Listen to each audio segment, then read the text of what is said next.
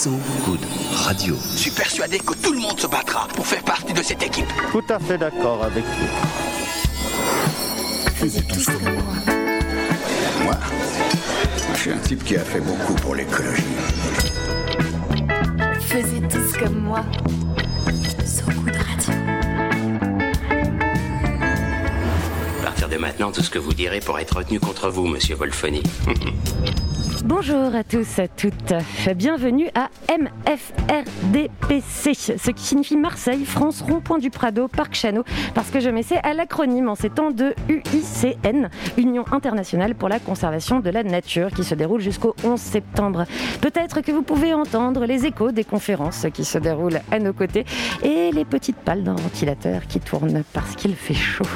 Bonjour Ronan, nous sommes à Marseille, donc avec et sur So Good Radio, et aujourd'hui chez Waste Weekend dans l'espace Génération Nature et comme je l'ai dit dans la chaleur d'un local en bois qui fait un peu office de four naturel. Nous transpirons écolo, nous cuisons même peut-être à l'étuvée et ça tombe bien puisqu'on parle cuisine.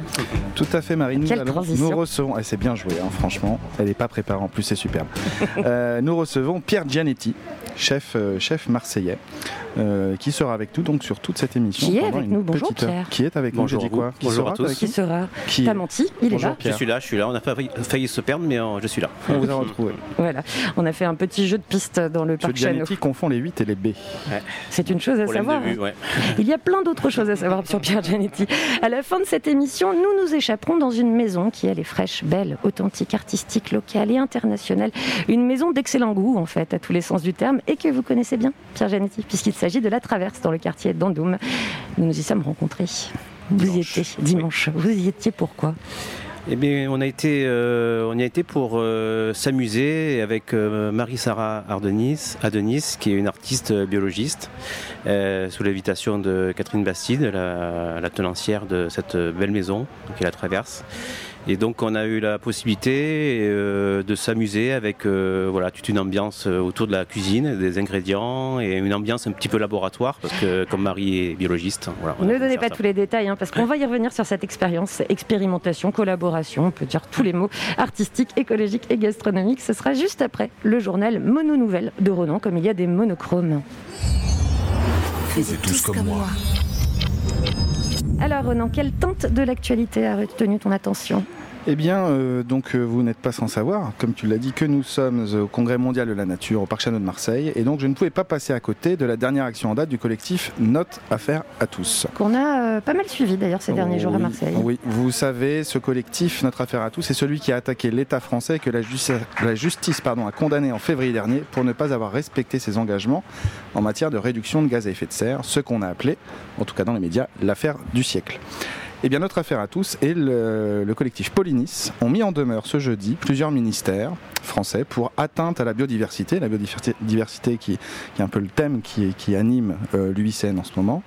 Euh, et donc, ils les ont attaqués ou mis en demeure pour manquement à ses obligations de protection du vivant. Dans le journal Le Monde, il est précisé que la mise en demeure est restreinte à la, je cite, enfin à la, oh, je cite, défaillance du processus d'autorisation et de mise sur le marché des pesticides. C'est-à-dire Alors pourquoi une action plus restreinte? C'est parce qu'il y a peu de chiffres à opposer à l'État sur ce thème-là, contrairement euh, aux objectifs de réduction de gaz à effet de serre. L'État a failli à mettre en place un système d'homologation des pesticides réellement protecteurs des pollinisateurs et de la faune en général, appuie tout de même Nicolas Larman, délégué général de Polinis. Et malheureusement, les pesticides, Bah, pour la communauté scientifique, il est admis que les pesticides est l'une des causes principales de l'effondrement de la biodiversité, notamment du côté des insectes. L'article du Monde mentionne également la chute vertigineuse, près de 30% quand même, des oiseaux dans les milieux agricoles sur les 30 dernières années. Parce qu'ils mangent les insectes en question et qu'il n'existe plus ces insectes, du coup les oiseaux meurent? Ben, je pense que c'est lié à ça. Et puis même si les oiseaux picorent un peu sur les végétaux qui sont euh, imbibés de pesticides, ça doit un peu leur, leur gratter dans la gorge. Du côté de l'État, en tout cas, on se cache derrière l'Europe et du côté des collectifs à l'origine de cette mise en demeure, on s'agace de ce parapluie européen souvent brandi par l'État quand il n'a pas euh, le slip très très propre. Et je suis poli quand je dis ça. C'est une belle métaphore. Oh oui. Peut-être vous souvenez-vous de la polémique d'ailleurs sur l'autorisation temporaire des néonicotinoïdes, je l'ai dit d'un coup, délivrés par l'État et Je autorisés pour la culture euh, des betteraves. Extrêmement impressionné par euh, ta prononciation. Néonicotinoïdes. Hop, deuxième fois, du deuxième coup c'est parfait. Et alors cette mise en demeure d'un État sur le sujet de la biodiversité, c'est une première mondiale? Exactement, une première mondiale. Et l'État a deux mois pour y répondre. Et s'il ne répond pas de façon satisfaisante aux attentes de ces deux collectifs, eh bien, direction le tribunal administratif de Paris. Et là, on part pour une autre histoire. Merci Renan. Alors euh, Pierre Gianetti, est-ce que vous c'est ça Est-ce que vous avez constaté peut-être une baisse de la biodiversité dans vos activités de cuisinier? Des produits qu'on propose moins, qu'on propose plus ou dans des moins bonnes qualités, des, propos- des produits qui disparaissent et qui deviennent beaucoup plus chers? Est-ce que ça vous attend? Alors moi je dirais que enfin, j'ai la chance d'être un peu dans le, dans le sens euh, à contre-courant euh, parce que c'est clair que cette, euh, problématique de, pollution en phytosanitaire avec tout ce qui est les polluants pour l'agriculture de masse, hein, parce qu'en fait c'est- un, problème qui est lié à la monoculture en fait. C'est un problème qui est lié aussi à une agriculture intensive. Donc ça, moi, je ça ne me concerne pas parce que je n'ai jamais acheté de produits euh, de cet ordre-là avec des gros grossistes.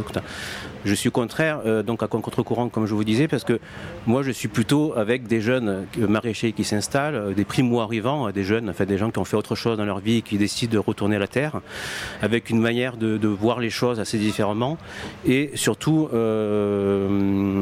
donc qui, qui permettent de vraiment d'être dans cette culture de terre vivante en fait où rien ne se fait sans le, microcosme en fait. Et donc euh, voilà, moi j'ai la chance de pouvoir de redécouvrir des goûts qu'on avait un peu oubliés, des légumes, des types de légumes euh, euh, qui sont avec des formes incroyables, qui sont pas du tout formatés, qui sont pas du tout calibrés.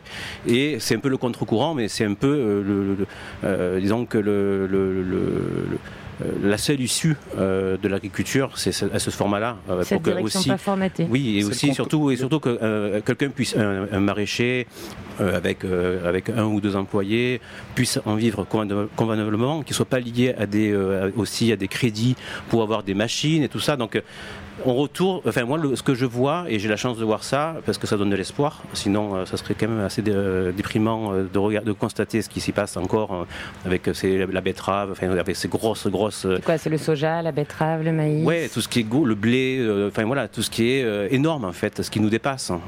Et même eux, ils sont dépassés, parce que je pense que ça marche parce qu'il y a des subventions, mais ça marcherait pas si si on ferait, on ferait- on faisait des comptes de voilà, je produis ça, je le vends et c'est bien, ça marche pas comme ça, hélas. Donc par contre, ça marche comme ça pour des gens qui s'installent, qui ont accès à la terre. Elle est difficile, mais il y a quand même de l'accès à la terre, des petits, des petites superficies, des gens qui font attention à l'eau, donc qui qui font une agriculture d'intelligence comme on l'a fait euh, il y a peut-être euh, voilà, une petite centaine d'années avant que l'agronomie euh, mène la révolution euh, dans le monde de la- culture- de l'agriculture. Donc on espère que le contre-courant devienne le courant, tout simplement. L'avenir, peut-être même. Même l'avenir. Allez. Oui, c'est l'avenir, je pense aussi parce que on, on- enfin, là on peut parler de légumes, mais aussi le légume est devenu euh, aussi, on, on replace le légume euh, au bon endroit. Euh, ça a toujours été un accompagnement d'un poisson, d'une viande. Maintenant, le légume devient un plat. Il y a des, des très grands chefs qui font que des légumes, qui mettent le légume sur un piédestal, et c'est très bien. Et à dire que ça, ça profite aussi à tout, à tout le monde. La, la revanche de la carotte biscornue. Voilà, ce serait un joli Ouais, titre, euh, pour- pourquoi pas.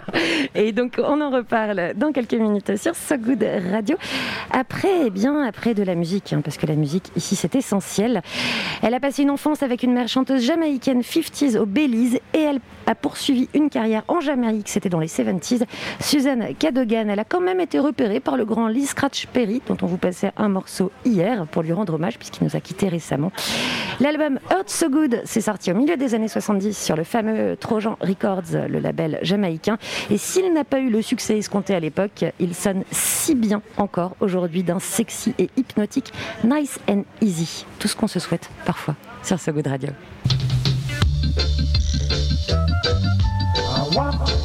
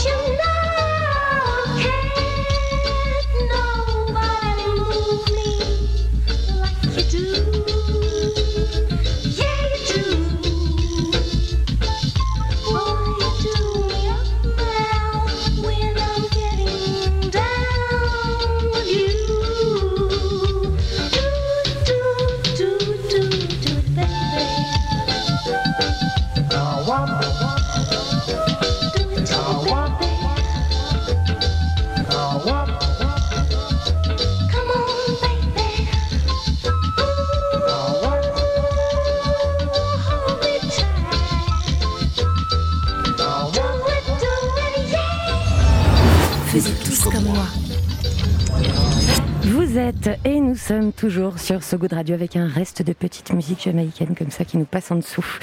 C'est depuis Marseille, c'est depuis le parc Chano, c'est depuis l'espace Génération Nature, depuis le Carré West Weekend. C'est un peu les poupées russes de la géolocalisation ce que je viens de faire. Nous sommes aussi toujours en compagnie du chef Pierre Gianetti qui aime à conjuguer l'essence et les disciplines, la cuisine d'auteur et le simple éclatant. Pierre Gianetti, est-ce que attendre la simplicité, c'est ce qui est de plus difficile, de plus compliqué? C'est ce qu'on dit souvent. Ouais, je pense aussi. Je pense aussi parce que c'est comme euh, on pourrait évoquer de comment écrire aussi. euh, je pense que voilà, c'est de pouvoir euh, exprimer simplement et clairement euh, avec euh, un début de phrase et un point. Et des fois, on a du mal à s'arrêter, on aimerait rajouter des choses et tout ça, et c'est pas très, c'est pas nécessaire. Donc, euh, mais c'est très difficile de faire euh, du simple. hein. Mais par contre, euh, c'est facile, c'est moins difficile. On peut faire du simple avec des bons produits. Je pense que en le fait les est conditionné euh, Ouais, parce au que, produit. parce que je pense que quand on a des bons produits, euh, on a une bonne matière première qui a une histoire, parce que c'est euh, une, une- ça a été ou pêché par quelqu'un qu'on connaît, qui travaille d'une manière euh, euh, artisanale ou euh, cultivé par un maraîcher qu'on connaît, on connaît sa personnalité, on connaît euh, voilà, c'est, son lieu et tout ça. Il y a un attachement émotionnel au Oui, produit. ben, parce qu'en fait, eux, ils font le gros travail. ils nous ramènent des, des produits qui ont une vie, quoi, qui ont une vie, qui ont, qui ont une histoire. Et puis nous, on interprète finalement. Et on essaye d'être humble et juste de, voilà, de, de- d'être, euh, voilà, de, de respecter une belle cuisson euh, ou être dans du cru. Ou, enfin, voilà, donner de- de- des possibilités aux produits. Vous êtes un écran. Ouais, on est, on est, on est des, on est des passeurs, mais euh, voilà, on est, euh, je sais pas, on est. euh, par contre, il faut être juste en fait. Voilà, on essaie d'être juste, et c'est ce qui est le plus difficile, d'être simple et juste, mais on essaye de tous les jours de l'être. Et avec nos humeurs et des jours où c'est plus difficile que d'autres, tout simplement. Aujourd'hui, c'est un, bon jour ou pas? Aujourd'hui, ouais, c'était sympa. euh, il y avait des- je me suis amusé quoi, ce matin, c'était chouette. euh, voilà. Euh, après tous les jours, euh, on, est- on, on essaie de, de- de remplir une page blanche hein, avec ce qu'on a.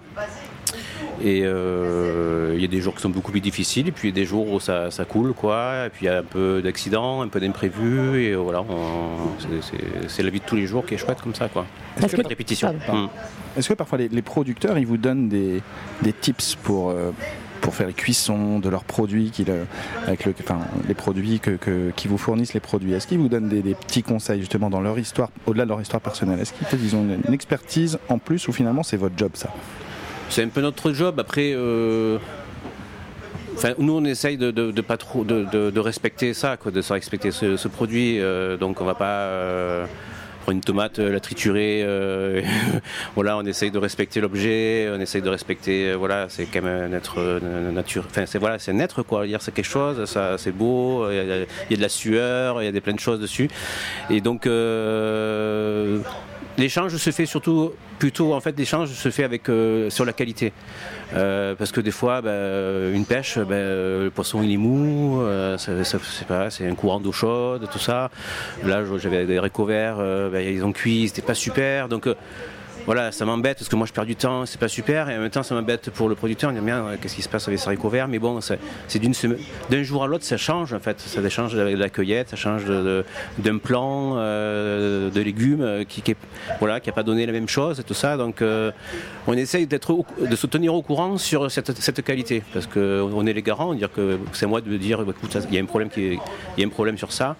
Donc lui aussi, il va pouvoir euh, investiguer pour savoir que- où est le problème, quoi, pour euh, apprendre et pour euh, qu'on puisse rectifier. Et voilà. Alors justement, en parlant produits et produits de qualité, vous avez fait une, expéri- une expérience, une expérimentation, une création. C'était à la Traverse, donc un espace hybride qui Ouais. s'est monté et qui a ouvert cet été du côté d'Andoum. On y reviendra. Cette, ex- cette expérience, quelle est-elle? Quelle était-elle d'ailleurs, puisque c'était dimanche dernier Moi, je pense que cette expérience, d'abord, c'est une rencontre. Euh, en fait, euh, ça a été simple, la rencontre, parce qu'on a de, suite euh, su qu'on avait envie de s'amuser. Et donc, ça a été une rencontre avec Marie-Sahara Denise, qui est une artiste, designer, biologiste de formation, travaille sur les virus, qui travaille sur ce qu'on voit pas. Et euh, quand on s'est eu au téléphone à la traverse euh, avec la curator de l'exposition, euh, de suite on a, je sais pas, on a parlé euh, dissection de, de, de matière et tout ça. Et donc on, on- il fallait qu'on fasse, on, fallait qu'on, on avait envie de faire une proposition pour animer le lieu, pour animer la traverse. Et euh, qui aurait de la cuisine bien entendu. Et donc on a voulu s'amuser à partir sur aussi des produits simples de saison, donc euh, voilà sur quelques fruits et légumes, pas beaucoup. Il y en avait? Il y en avait cinq. Et lesquels c'était? Alors il y avait du concombre, il y avait de la, de la tomate, il y avait du citron, parce que les premiers citrons qui, qui sont de la région là. Euh, ensuite il y avait de l'oignon et de la figue, donc de la saison, du local bien entendu. Et donc, euh, on voulait, voilà, je, voulais préposer à, Sarah- à Marie-Sarah de, s'amuser, de partir sur une ambiance labo, quoi, laboratoire, et de pouvoir d'abord observer, regarder. Et donc euh, voilà, et donc euh, on, a, passé euh, quelques heures à travailler ensemble, et à, à- essayer d'extraire des matières, des eaux de végétation, des peaux, des jus, des choses comme ça, à partir de ces légumes-là. Donc après, il y a eu une mise en scène de, ces résultats-là dans des boîtes de pétri, qui sont des boîtes de laboratoire, des boîtes où on, fait où on cultive des, choses, en fait, des, euh, euh, des- des fermentations, des choses comme ça. Et euh, en fait, tout ça a été mis en scène par Marie-Sarah euh, sur des tables blanches. en fait, on s'est rendu compte, au, plus on en faisait des, matières, parce qu'en fait, on a une trentaine de matières qu'on a, a extraites de ces produits-là. Et on disait, ouais, c'est incroyable, les couleurs qu'on a, les textures qu'on a. Euh, bon, il y a des choses que je connaissais, puis des choses qu'on est allé comme ça. Je- je- Alors par exemple, parce que nous on a eu la chance d'y goûter et c'était assez stupéfiant quand même. En fait, avant de goûter aussi, parce qu'on voulait, on voulait aussi. On voulait se mettre aussi à la place du chasseur-cueilleur, en fait, partir à l'origine de ça et savoir qu'est-ce qui est bon, qu'est-ce qui est pas bon, qu'est-ce qu'on a fait, qu'est-ce qu'on a fait pour euh, pour euh, extraire le bon et pas garder le bon, enfin de, de- de- de jeter le, ce qui est pas bon, ce qui est. Et en fait, il y a eu des sélections, il y a eu euh, donc euh, plein de Combien de temps cette sélection ça, ça prend? Bon, moi j'avais un petit peu gambergé euh, une, petite, une petite semaine avant, euh, quand j'ai commencé à aussi à être sûr qu'on aurait euh, ce type de, de- de fruits et légumes. Après j'ai commencé à, euh, je sais pas, à mettre des, euh, concombres euh, dans, du sel pour en extraire une eau, et ensuite pareil pour des tomates. Après il y avait des pots de citron, on les fait sécher, donc on commence à avoir des, poudres. On a travaillé la figue, donc en ce moment c'est la pleine saison de la figue. Donc moi chez moi j'ai un figuier, donc j'ai récupéré les feuilles parce que la figue c'est un fruit, mais l'arôme, le, pouvoir aromatique de la, de- de la- de la figue, c'est la feuille. Donc on a extrait des feuilles, on en a fait des poudres, on a fait des huiles, on a fait voilà. Et donc tout ça a fait qu'on se retrouvait avec plein de, textures, même de pots de concombre qu'on a broyé, qu'on a refait sécher, qui est super amer. Et c'est là aussi où on voit qu'un concombre, une, tranche de concombre, c'est bon parce qu'il y a un équilibre entre une chair qui est très végétale et une amertume qui est en, peau. Si on mangeait que la peau, ça serait pas bon. Et donc en fait tout ça, on se rend compte que cet équilibre ma- magique de la nature, en plus pour nous, qu'on puisse le déguster. Et donc voilà, c'était un peu cette expérience qui a été mise en scène aussi de manière euh, très brillante par, euh, par Marie-Sarah, un peu un laboratoire. Et euh, on avait envie aussi que les, personnes sur place puissent goûter à tout ça pour se faire un peu une idée. Ah, c'était surprenant. Je précise que le titre, c'était beau comme la rencontre fortuite de la nature et de la culture sur une table de dissection. Ouais. Voilà, c'était ça le titre exactement de cette expérience. Pardon, je vous écoute. Non, c'est, voilà, c'est ça, tout à fait. Mais ça, ça résume bien le, le propos. Ouais, c'est ça. C'était- C'est ça. Enfin, ce qui était beau, c'est que c'est bon, c'était une rencontre qui était simple hein, et qui a été euh, très belle aussi avec Marie-Sarah. Mais elle a été voilà, euh, simple parce qu'on avait envie de la même chose et on se posait des questions différentes mais qui allaient dans le même sens. Et voilà, c'était euh, c'était facile en fait. Il y avait du ludique, de l'artistique, du gustatif et puis de l'écologique. Il y avait quand même une valeur environnementale dans cette, euh, dans cette démarche-là. Bien sûr, et surtout pour après pour moi le cuisinier, parce que bon à la fin il fallait qu'on mange quelque chose, hein, euh, parce qu'en plus c'était euh, quand même une, euh, c'était Ruinard, les champagnes Ruinard qui nous ont aidés, à, qui nous ont financé un petit peu ce- ce- cette expérience. Et donc on a joué le jeu aussi avec eux de faire une sélection de trois champagnes. Et moi à la fin quand même le, le cuisinier était attendu au tournant pour un peu manger euh, manger quelque chose, parce que là il y avait des- le côté monde expérience. ivre mort. je, je sais pas, moi j'ai pas bu. Mais euh, par contre, voilà, l'idée aussi, ça a été de s'amuser, jusqu'au- d'aller jusqu'au bout euh, avec. euh, voilà, on, on a fait trois propositions euh, culinaires qui sont des trois petites bouchées en fait, mais en fait qui ont été faites avec ces cinq ingrédients, sans rien de plus. Il n'y a rien d'autre, a rien d'autre. Pas, Pas de céréales, pas rien Pas du tout, pas Pas de d'huile, pas de poivre, pas d'épices. Et donc ça, c'était, euh, voilà, pour moi, ça a été périlleux. Euh, J'avais peur que ça soit pas trop, euh, pas trop, trop euh, abouti. Puis finalement, ça l'a fait. Puis on, a fait un gazpacho, par exemple, avec ces cinq produits cuits. parce qu'en général le gazpacho se fait que des produits crus. Donc on a, on a, pris un peu un contre-courant et en fait comme il n'y avait pas de sel, pas de vinaigre et tout, c'était l'équilibre s'est fait en rajoutant un peu de figue, en, rajoutant un peu de citron, en enlevant un peu de tomate, tout ça, et pour essayer d'avoir un équilibre, quoi, pour accompagner, pour être accompagné en même temps d'un champagne. Après, on a fait euh, tous ces ingrédients crus en tartare. Pareil, essayer de trouver un équilibre avec le, le cru, quoi, le, le brut, quoi. Et après, on, a- on s'est amusé en, en- en déclinant tous ces produits en sucré pour faire un petit peu un dessert en fin de, en fin de dégustation. quoi. Et c'était Et réussi. c'était particulièrement réussi. On va continuer à discuter hein, des expériences croisées, des domaines aussi et des disciplines qui se croisent avec vous. Pierre Gianetti, mais avant, vous avez choisi une musique. C'est laquelle et pourquoi? Alors j'aime beaucoup, j'aime toutes les musiques, j'aime beaucoup le jazz, j'aime beaucoup euh, le, funk, j'aime la musique classique aussi, mais euh, j'ai, euh, j'aime beaucoup la musique électronique. Euh, j'ai vécu quelques années à Barcelone où j'ai découvert la musique électronique et euh, voilà des très beaux concerts de DJ ou de compositeurs. Et euh, voilà, et là j'ai choisi euh, une, une compositrice qui s'appelle Clara Moto, qui est sur un label qui s'appelle Infine, qui est, un très beau label, je trouve. Euh, voilà, j'aime beaucoup les artistes euh, qui font partie de cette famille. Et euh, voilà, c'est un, morceau qui s'appelle Glue à faire et d'un album qui s'appelle Polyamour. C'est un très bel album et euh, c'est elle qui a fait le, dessin de l'album. C'est très beau, on sent que c'est une artiste, moi je ne connais pas, mais euh, c'est très beau ce qu'elle dessine, c'est très beau ce qu'elle compose. Et c'est une musique que j'aime parce que j'aime la musique électronique comme elle est, quand elle est vaporeuse comme ça. Elle me mène, moi, elle me porte un peu. Quand je travaille, des fois quand je suis fatigué, je mets ça dans les écouteurs. Et euh, je trouve que voilà, cette musique électronique me fascine euh, parce que je trouve qu'elle est, euh, elle mène euh, comme en ce moment sur ces expos, des, des expositions, en ce moment d'artistes qui utilisent beaucoup le data, le numérique et tout ça.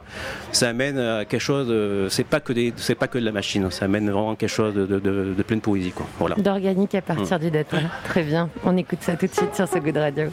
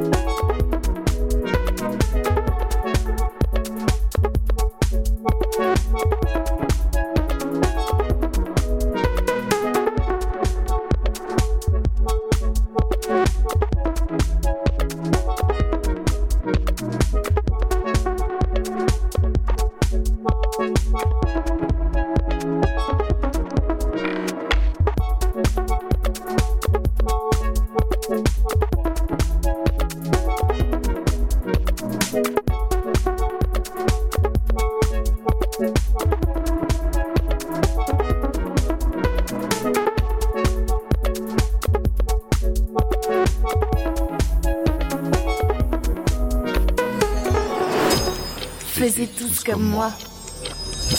Oh, il a coupé la musique. On l'a entendu. la, la musique chic. euh, Ah, la de musique. Pierre Janet, c'est notre invité. C'est mal, Thomas Vidal, notre réalisateur. Ju- Juste avant de, de lancer ce, ce petit titre sur lequel on a un peu dodeliné, je vous le cache pas, euh, est-ce que vous dansez en cuisine quand vous écoutez ça? Quand je suis seul, ouais. Quand je suis seul, euh, ça m'arrive. euh, quand même, les journées sont quand même assez longues en cuisine, hein, ça dépasse 12 heures. Et quand j'ai des petits coups de pompe, euh, ouais, je me mets ça. C'est des petits morceaux, enfin entre autres, hein, parce que j'aime, j'ai quand même un répertoire de musique électro, euh, ce type-là, là, un peu, mais encore plus minimal. Et en fait, je danse pas, mais j'ai des pas, euh, des pas légers. Des pas Peut-être légers des pas sautants même, Des je pas dirais. sautants Putain, et ouais, des choses comme ça et qui font que, parce que la- la- la- en général, le cuisinier, c'est c'est les mêmes postures, euh, toujours travailler debout, piétiner, tout ça. Et là, ça me va bien parce que ouais, ça fait un peu, euh, ouais, on oublie la fatigue et puis physiquement, il se passe quelque chose, que le pas est léger. Voilà. Et quand vous écumiez vos nuits en, en- les, les nuits espagnoles, euh, Les petits jours, les petits jours. les petits jours, euh, vous dansiez mais pas tout seul, j'espère. Non, non, non, j'ai quand même une bande de copains. C'est vrai que enfin, j'ai vécu quelques années à Barcelone et euh, eu la chance de, de travailler dans des lieux où j'ai rencontré beaucoup de monde et, euh, et, euh, c'était un peu euh, beaucoup de gens du Mexique, du Brésil, euh, et donc euh, plutôt des gens plutôt festifs, quoi. Des endroits où on n'aime pas danser, quoi. Ouais, puis surtout que c'était quand même euh, dès le mercredi soir, euh, ça a commencé. on- ouais, c'est- le, le lundi soir, le mardi soir, on se reposait, mais euh, mercredi soir, jeudi soir, vendredi soir. Est-ce que c'est pour ça que les restos ferment souvent le lundi et le mardi? Ce Ouais. serait une bonne question à se Ouais. poser, quand même. Il a dû y avoir beaucoup de petits pas alors. euh, c'est ouais. c'est durant ces années à Barcelone, je crois, que vous avez été euh, pour la première fois vraiment initié à l'art contemporain. Oui, un peu, oui. C'est vrai que c'était, c'est toujours des rencontres en fait, et euh, c'était une époque. Moi, j'étais en, je suis arrivé en 99 à Barcelone. Et euh, j'étais euh, un peu par hasard. Bon, j'ai eu une histoire d'amour qui m'a fait que je suis un peu. Je suis arrivé à Barcelone euh, comme une fleur et j'ai trouvé du travail assez facilement. Euh, j'étais chef pâtissier dans un restaurant étoilé. C'était très, un très beau restaurant à Barcelone qui était des anciens ateliers de Balenciaga. Un Oh, très, bel, euh, un très hôtel particulier dans Gracia avec un chef euh, français catalan qui était complètement barré, qui était fou mais qui était un génie quoi. Jean-Luc Figueras. Jean-Luc Figueras et euh, où en fait tous les gens d'El Bouilly étaient passés chez lui et, euh, et c'est là où j'ai euh, vraiment appris à penser la cuisine. Mais euh, c'est là aussi où j'ai fait des rencontres, voilà, où euh, l'art et la cuisine se mêlaient et l'art contemporain. la cuisine était très contemporaine à Barcelone à cette époque-là, en Catalogne. C'était quand même l'événement de la cuisine. Et euh, c'est clair que la- l'art aussi a toujours été à Barcelone très présent, comme l'architecture. Et voilà, j'ai eu la chance de rencontrer beaucoup d'architectes et beaucoup d'artistes et être initié par un galeriste aussi. Alfonso Que Alfonso, que j'avais rencontré parce que j'avais fait un stage à El Bouilly, ce restaurant mythique de Ferran Adrià. J'étais stagiaire la même année que René Redzepi du Noma. On était tous des stagiaires dans cette cuisine, on était 45. Et euh, il y avait euh, Alfonso, euh, sa sœur et son beau-frère avaient une très grande galerie d'art contemporain. Et en fait, de suite, on s'est très bien entendu. Quand il a fini son stage, je l'avais embauché avec moi comme seconde pâtisserie. Et donc, on avait fait un peu, le, voilà, un peu une deal en disant écoute, moi je t'apprends ce que je de cuisine et toi tu m'ouvres les portes de l'art contemporain. Donc, on avait fait beaucoup de repas chez des artistes, ouais, dans des lieux insolites. Et voilà, ça a été, ça m'a permis de, à l'art contemporain, d'avoir des codes en fait. C'est ce qui me manquait. Quoi. Mm. Est-ce que vous n'étiez pas du tout, euh, on va dire, euh, alerte sur ce sujet-là avant C'était un- quelque chose qui vous intéressait un peu ou pas du tout? J'étais plutôt, j'avais peut-être plutôt, j'étais plutôt intéressé par le- les choses beaucoup plus classiques, quoi. Je, si, j'aimais quand même à cette époque-là, j'aimais, euh, j'ai- si, je connaissais un petit peu d'art, mais euh, l'art mo- moderne, euh, j'adorais Jackson Pollock, euh, je sais pas moi, euh, Rothko, euh, enfin voilà, l'art moderne, mais je j'avais pas trop de notion d'art contemporain, quoi. Et en fait, euh, à Marse- Vous étiez Marseille, intéressé par la couleur. Ouais, par la couleur, par la texture, Par la non, texture. euh, par le geste, hein, euh, voilà. euh, ouais, moi, Jackson Pollock, ça m'a, vraiment impacté, quoi. La première fois que j'avais vu ça sur Arte, parce que moi, j'étais d'une petite ville, de, je suis pas de Marseille, hein, je suis de Martigues, donc petite ville de province, pas, pas très loin de Marseille, mais la culture était pas très, très, très présente, et voilà, une fois vu- avoir vu un documentaire sur Jackson Pollock, ça m'a vraiment, ouais, ça, ça m'avait impacté, quoi. Et d'ailleurs, est-ce qu'il y a certaines œuvres d'art contemporain qui vous évoquent des plats, qui vous, qui vous convoquent des idées de plats, des saveurs, justement à cause de ces matières, ces textures et le geste dont vous parliez Je, je sais pas. En tout cas, euh, souvent il m'arrive de faire des trucs. hein, euh, pour un black, on avait fait l'expérience avec Marie Sarah. J'avais mis des, des- tomates entières à rôtir, donc c'est c'est violent, comme euh, c'est des, fours euh, très chauds. On essaie de brûler un petit peu la peau, euh, de vite euh, faire évaporer les jus pour que ça soit de suite, euh, voilà, que ça soit un petit peu confit, quoi, un peu même un peu ratatiné. Et euh, en sortant, euh, quand j'ai vu ça, ça m'a fait penser à des œuvres de Michel Barcelo, quoi. Euh, voilà, quand on voit toutes ces formes un petit peu comme ça, on sait plus ce que c'est, mais c'est animal ou végétal, mais c'est une forme et on, on le retrouve plus. quoi. On ne sait plus, euh, on sait plus qu'est-ce que c'est, mais on sait qu'elle elle a été, elle a été originellement végétale ou animale, mais euh, elle apparaît comme maintenant, euh, enfin, euh, comme une croûte, comme quelque chose. Ouais, euh, ça, me faisait, ça me faisait penser à ça, ouais. Mm. Oui, donc c'est plutôt une sorte de. Il y a des passages qui se créent entre euh, l'art et la, et la cuisine. Moi, je ne suis pas un cuisinier qui dirait que j'ai besoin de. Enfin, euh, j'essaye de recopier ou tout ça. Euh, pour moi, l'art est comme autre chose, le cinéma, ou la- c'est de la nourriture en fait. Et je pense qu'au plus on est nourri, au plus on digère quelque chose et euh, ça nous sert à voilà pour exprimer peut-être encore plus simplement peut-être euh, ce qu'on veut exprimer. Et d'ailleurs, en parlant de simplicité, vous avez ouvert un bistrot à Marseille. Le seul établissement que vous ayez ouvert, euh, de, le seul restaurant pardon, Ouais. que vous ayez Hmm. ouvert, c'était en quelle année? Alors c'était en fin 2008, c'était un petit bistrot qui s'appelait le Grain de Sel, euh, voilà, qui était dans une petite rue pas très passante. Et euh, qu'on avait, euh, j'avais fait ça avec mon cousin euh, qui était en service. On avait fait les travaux avec mon père parce que c'était un truc, c'était un boui-boui. On avait fait un petit restaurant mignon, un petit bistrot. Et voilà, l'idée c'était d'ouvrir un endroit simple avec une cuisine du jour, tout fait maison et ça a marché quoi. C'était plutôt rigolo. Ça, ça fait entre 25 et 30 couverts. À la fin on essaie de mettre 30 couverts, mais c'est. Et puis bon en 2012 euh, on a eu pas mal de prix de cuisine. On a eu euh, voilà. Le prix de- du fooding, quand du fooding, qui est rarement Meilleur euh, bistrot de France. meilleur bistrot Ouais, de France. prix, euh, on a eu le prix omnivore aussi, et un prix Goemio. Coup de cœur, là. c'est ça Coup de cœur Goemio Goemio c'était jeune talent. Jeune talent. Et, euh, euh, et, euh, et puis euh, voilà, fait bon, on a plein des prix comme ça. Ça fait que de suite ça fait un peu le buzz ce petit truc là parce que à l'époque on était un peu seul, il n'y avait pas trop de monde. et, euh, il y avait la gastronomie un petit peu. euh, Comment ça se passait la- une journée quotidienne au Grand Salle vous, vous étiez que deux, donc avec euh, votre cousin? Ouais, puis après j'avais un plongeur. Euh, ouais, c'était. euh, C'était le feu? C'était le feu, quoi. C'était le feu parce qu'on écrivait le menu euh, sur une ardoise, mais pas. On imprimait des menus, parce qu'on on- parce qu'on n'avait même pas le temps d'écrire à l'ardoise, donc c'était plus facile de, de taper ça sur l'ordinateur et d'imprimer vite euh, quelques feuillets. Et c'était souvent on imprimait à midi 5, midi 10, que les gens étaient déjà à table, et euh, voilà. Et donc et le soir c'était pareil. Donc ça a été intense, euh, mais ça a été beau. Et en plus, euh, vous faisiez tout. Vous aviez déjà cette démarche hein, pour, les, Ouais. pour les produits locaux. Vous faisiez votre propre pain. Comment Oui, parce qu'en fait, euh, pour moi, c'était une... enfin, en fait, même avant ça, encore plus ambitieux. J'avais récupéré un, un terrain agricole à Martigues d'un cousin qui m'avait prêté ce terrain agricole. Donc j'étais allé à Cocopelli euh, chercher des graines et tout ça. Et donc j'ai fait le chantier du restaurant, le potager. Et puis là, je me suis rendu compte que je ne pouvais pas faire les deux. Mais en fait, ce peu d'expérience m'a servi aussi à voir ce que pouvait faire la nature et tout, à comprendre un peu plus euh, les choses. Parce que des fois, les cuisiniers euh, sont des bons techniciens, mais bon, on n'est pas obligé, on n'est pas bio- biologiste, hein, mini botaniste. Et donc, ça m'a permis euh, d'avoir hum, en fait beaucoup de respect pour les gens qui cultivent, pour les maraîchers.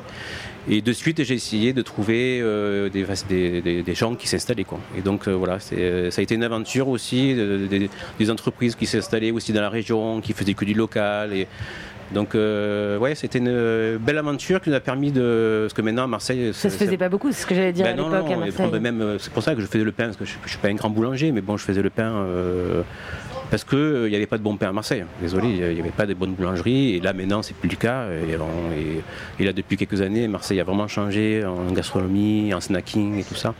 Donc, euh. Oui, justement, Mm. euh, Catherine Bastide, la, la fondatrice hein, de la Traverse, disait qu'elle avait, euh, qu'elle disait avoir découvert énormément de, de talents culinaires à Marseille et Ouais. qui font dans l'innovation. Est-ce que vous la ressentez cette effervescence créative autour des nouvelles façons de faire la cuisine à Marseille? Oui, oui, ça, ça- ça va vite. En plus, euh, je pense que ce qui est beau aussi, c'est qu'il y a beaucoup de En fait, il y a beaucoup de chefs euh, femmes, euh, donc ça, aussi, ça allège un petit peu. Moi, j'ai, moi, j'ai commencé la cuisine il y a quelques, enfin, il y a peut-être 30 ans. C'était quand même très masculin, euh, très couillu, très, très concon. Enfin, il n'y avait pas trop de culture. C'était un peu bourrin, quoi. Et là, c'est vrai que ça, ça, change beaucoup. Quoi. La, cuisine aussi, on peut, on, peut ouvrir restaurant et être chef sans expérience. À l'époque, il fallait être, il fallait, il fallait, un chier pour. donc ça change et en fait, et ça se sent. Les gens ouvrent des lieux qui sont euh, comme eux. Et ils font ce qu'ils veulent, mais ils le font pl- plutôt bien et ça donne des lieux voilà, inventifs, euh, mais sincères en fait. Sincère, oui. Ouais. parce que- Est-ce que vous, vous, personnellement, vous pensez qu'il y a une responsabilité justement de la cuisine, de l'art culinaire face aux enjeux environnementaux? Est-ce que vous pensez que ça doit, ça doit accompagner? Bien sûr, et ça, de plus en plus. Euh, moi, quand j'ai commencé mon métier, il n'y avait aucune saisonnalité.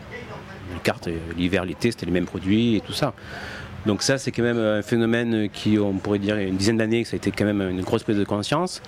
Et maintenant, c'est c'est- euh, has-been. Euh, Le mec qui, qui fait des, des- des- une tomate mozza dans un resto d'hiver, euh, je sais pas, euh, dire que...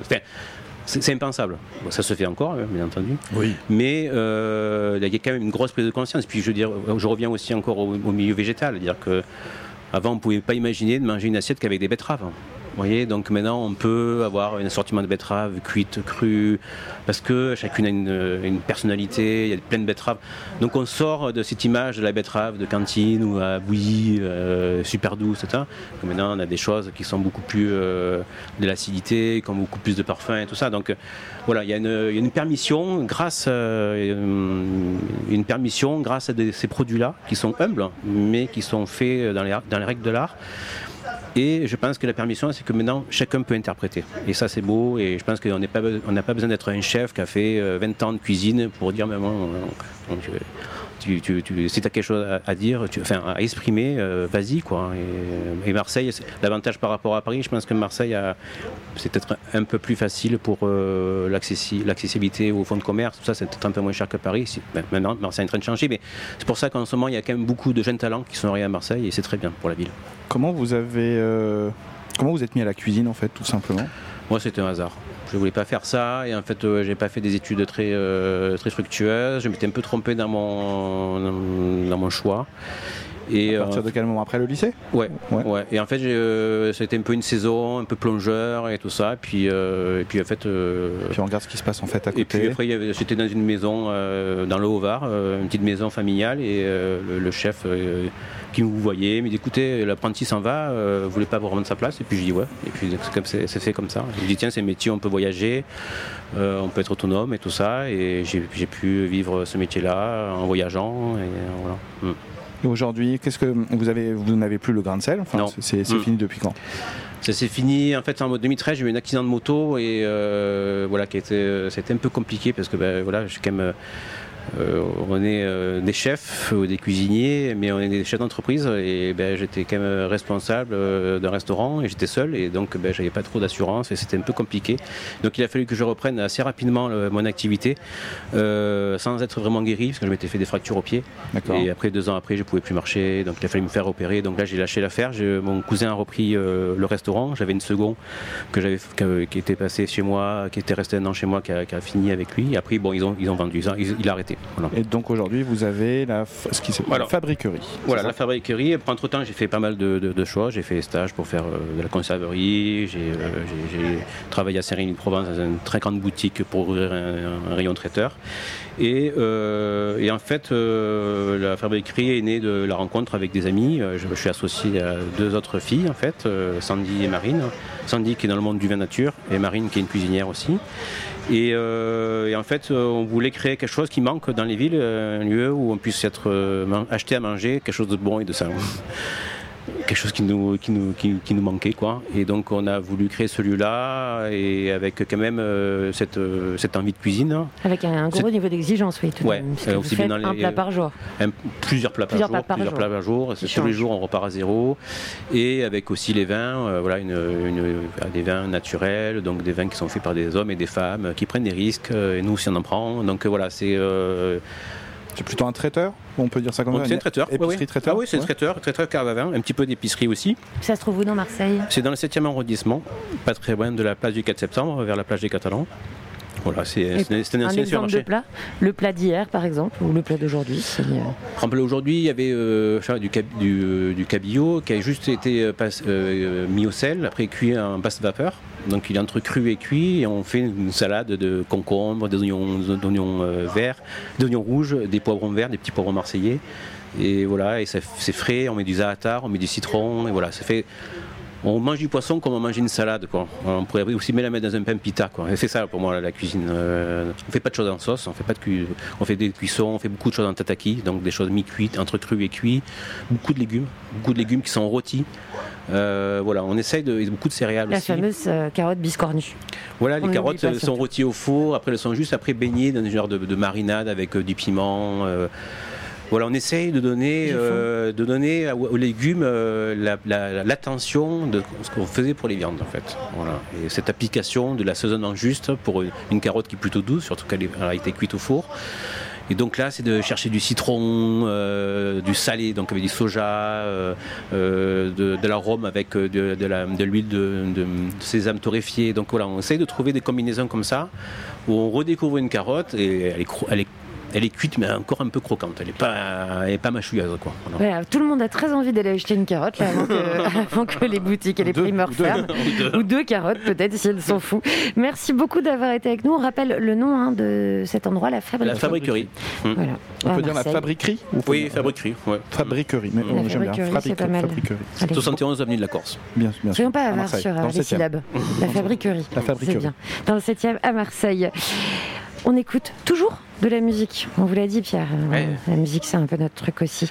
Et on écoute Marseillais parce qu'on est à Marseille. C'est le circuit court de la musique. C'est important également. Même si la rappeuse Kenny Arcana exporte son grand talent bien au-delà de la ville et de la rue d'Aubagne, hein, il faut bien le dire. Le dernier album, c'est Avant l'Exode. C'est sorti en 2021.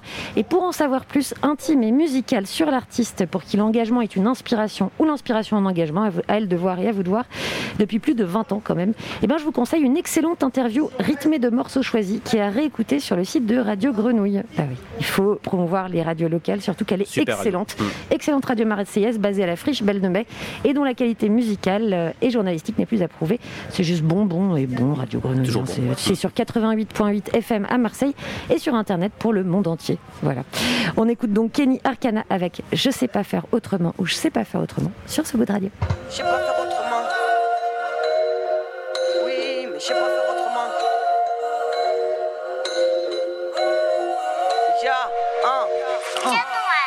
J'ai le cœur pour les miens, cœur esquinté, le cœur qui parle à Dieu, mais le cœur est blindé. Il contient trop de choses, métamorphose ou éternelle culpabilité des rescapés dans la peau. J'ai la pacha, j'ai le quartier, enfant de l'urgence, mais j'irai à pied. Retiens bien, je dois rien à personne, ce que je fais c'est de bon cœur, donc je regretterai jamais. Mais métiers, t'es où toi?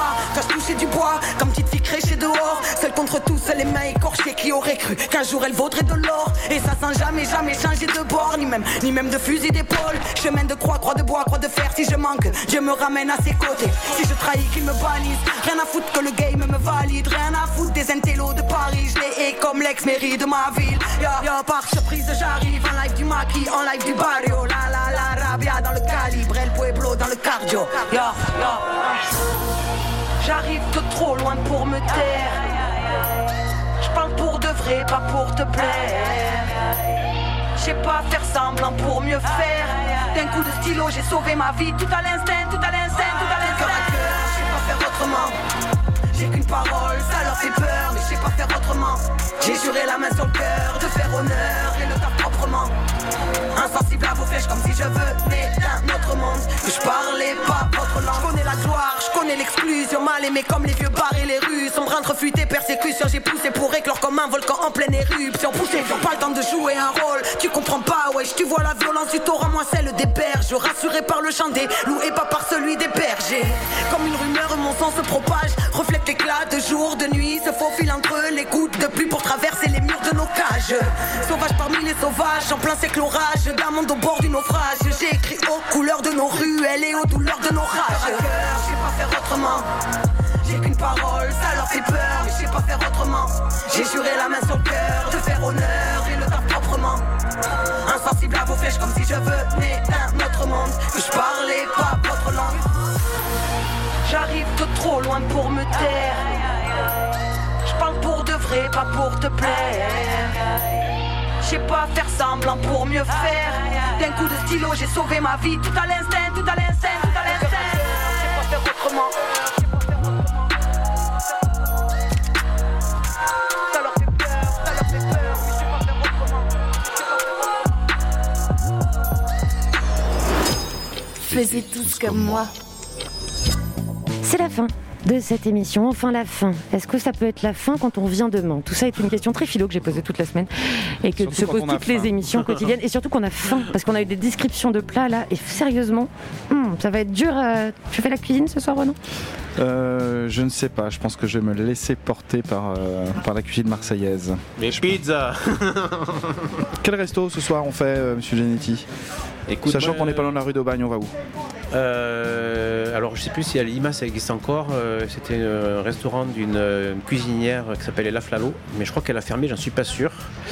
Euh, Il y a la mercerie, euh, pas loin de la rue d'Aubagne, qui est un restaurant très sérieux, très bon chef, très bon vin, très Une belle. belle maison, comme on dit Ouais, Belle ouais. maison. Mais belle maison contemporaine, c'est-à-dire que c'est vraiment des gens qui envoient de. Ok, donc c'est une très belle maison. Ouais, Donc on Ok, la essaiera euh, ce qui est fermé ou peut-être pas fermé. Comment ça s'appelle déjà? La mercerie. la mercerie. Et l'autre avant qui est fermé ou peut-être Alors je sais pas plus comment ça euh, Lima, je crois. ça Lima. On essaiera les deux. Euh. L'invité de demain? Oui, demain par Alors exemple. Où demain, est-ce qu'on est? Demain pour la dernière de Faisiez tous comme moi délocalisée à Marseille, nous, euh, nous serons amarrés au Mucem dans, euh, sur le bateau, le 7e continent, une goélette. Et euh, nous recevrons Patrick Dexon, qui est le navigateur euh, et le skipper de ce bateau. Ce bateau, c'est le seul navire français à disposer à son bord d'un labo d'analyse dédié exclusivement à l'étude de la pollution plastique. Donc c'est une belle dernière quand même, non Sur un bateau. magnifique dernière, nous allons tanguer au pied du. Mucem. C'est parfait. Et quand les portes de cette émission se referment, eh bien celle de Marseille s'ouvre. Et c'est une petite porte cachée dans la traverse Sainte-Hélène, dans le quartier d'Andoum, que l'on pousse sous la chaleur pour pénétrer dans l'ombre bleue d'une grande pièce aux verrières d'époque et que le lierre sauvage obscurcit. Et oui, c'est la maison La Traverse dont on a parlé beaucoup avec notre invité, sobrement intitulée La Traverse, puisqu'elle est traverse Sainte-Hélène à Marseille. Cette maison est celle de Catherine Bastide, qui l'a ouverte depuis cet été. C'était une grande galeriste d'art contemporain et elle a fait tapis, selon ses propres termes, pour monter cette résidence, lieu de vie parce qu'elle y dort et y invite des artistes en résidence justement, dans une chambre mansardée sublime au balcon arrondi comme une sorte de vigie du beau en quelque sorte. Un lieu de rencontre, d'accueil, d'expérimentation artistique, culinaire, écologique, design, etc. Eh bien, euh, eh bien, on l'écoute tout simplement. Échappons-nous. Échappons-nous dans cette maison avec Catherine Bastide à À demain. Marseille. Et à demain. Salut, au revoir. Salut tout le monde. Au revoir. Faisiez tous comme moi. Radio.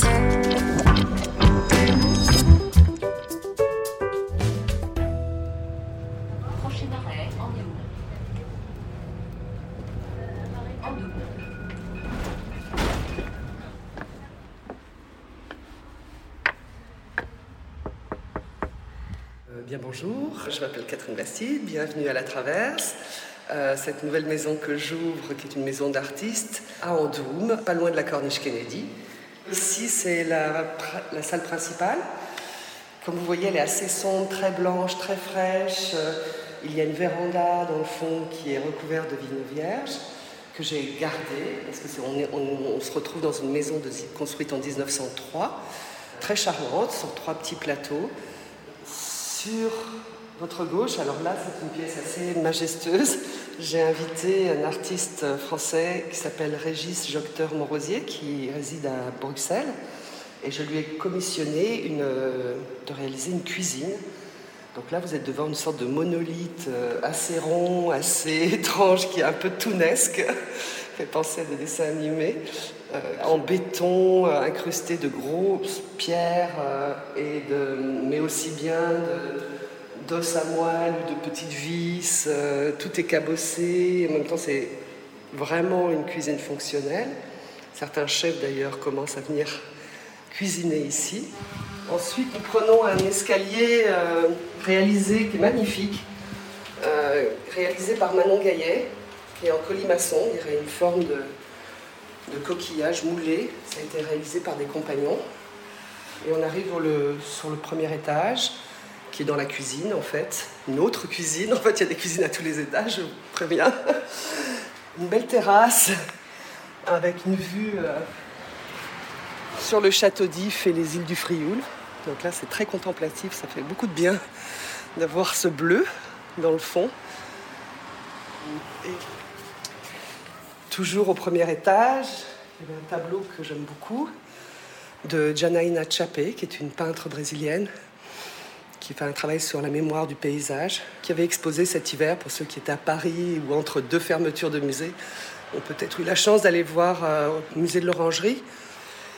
Et enfin, le clou la cerise sur le gâteau. Euh, on monte euh, deuxième étage, sous les toits, dans un petit studio mansardé. En fait, j'ai invité un collectif de designers, architectes, artisans, euh, ébénistes et travail de métal. En fait, c'est un collectif qui s'appelle Laissez passer. C'est un collectif marseillais, donc Laissez passer, qui sont installés sur le port autonome de la ville de Marseille. Donc c'est le port industriel. Il n'y a pas d'accès au public, mais ils ont de la chance d'avoir leur atelier là-bas. Et ils réutilisent les produits déclassés de l'industrie navale. Donc c'était, moi je trouvais ça fascinant qu'on puisse démontrer que l'éco-conception c'est aussi intéressant. On peut faire des pièces uniques en design. On peut... Là on a réalisé les lits, euh, la table. Ils ont réalisé aussi un jeu d'échecs en bois euh, exotique utilisé euh, sur les bateaux ou de la bibliothèque complètement faite en atelier, en peuplier, pardon. Comme on est dans une salle très mansardée, je voulais que ça soit en même temps salon et lit. Donc ils ont créé une sorte de banc tout autour du lit sur lequel on peut s'asseoir. Et tous les meubles sont sur roulettes. Donc on peut les déplacer euh, au gré de vos envies. Et euh, avec un bureau aussi qui, euh, qui est sur roulette, en bois de peuplier, avec du, de, de la bakélite recyclée, trouvée je ne sais sur quel chantier. Et il y a vraiment un beau travail d'ébénisterie en fait. Ça aussi sur roulette, donc vous pouvez la transformer en table à manger. Et puis la petite cuisine aussi, qui, euh, qui sont des éléments également qu'on peut bouger facilement. Et la bibliothèque. Ce qui est étonnant, c'est vraiment la, par exemple la lampe sur, euh, sur pied, sur roulette. C'est une bouée de signalisation coupée en deux. Donc ça, c'est le chapeau. La forme euh, ronde, basse, est transformée, réutilisée pour en faire l'évier. Cette salle, c'est plutôt une salle dédiée aux résidents, les artistes, euh, chefs euh, ou personnes, ou curateurs, enfin en tout cas qui, sont, qui, viennent travailler ici à Marseille. Et puis dans d'autres périodes, ça sera aussi accessible à des particuliers. Après avoir travaillé 20 ans dans une galerie à Bruxelles, j'avais envie de, changer d'angle. euh, une manière de travailler un peu différente, c'est-à-dire un peu plus transversale peut-être, et puis moins de pression commerciale. Donc là, c'était un peu une œuvre d'art totale en fait, dans lequel on peut, euh, un peu hybride, on peut, elle peut se transformer soit en appartement, si besoin, en studio, en lieu de travail coworking, ou alors un lieu pour accueillir euh, des déjeuners ou des, dîners. J'aimerais bien collaborer. J'ai découvert plein de jeunes chefs euh, ou de, chefs de la région passionnés par l'écologie et leurs producteurs. Donc ça, j'aimerais vraiment leur donner une place ici. Éventuellement, si ça les intéresse de travailler aussi parfois en collaboration avec certains artistes qui m'intéressent aussi.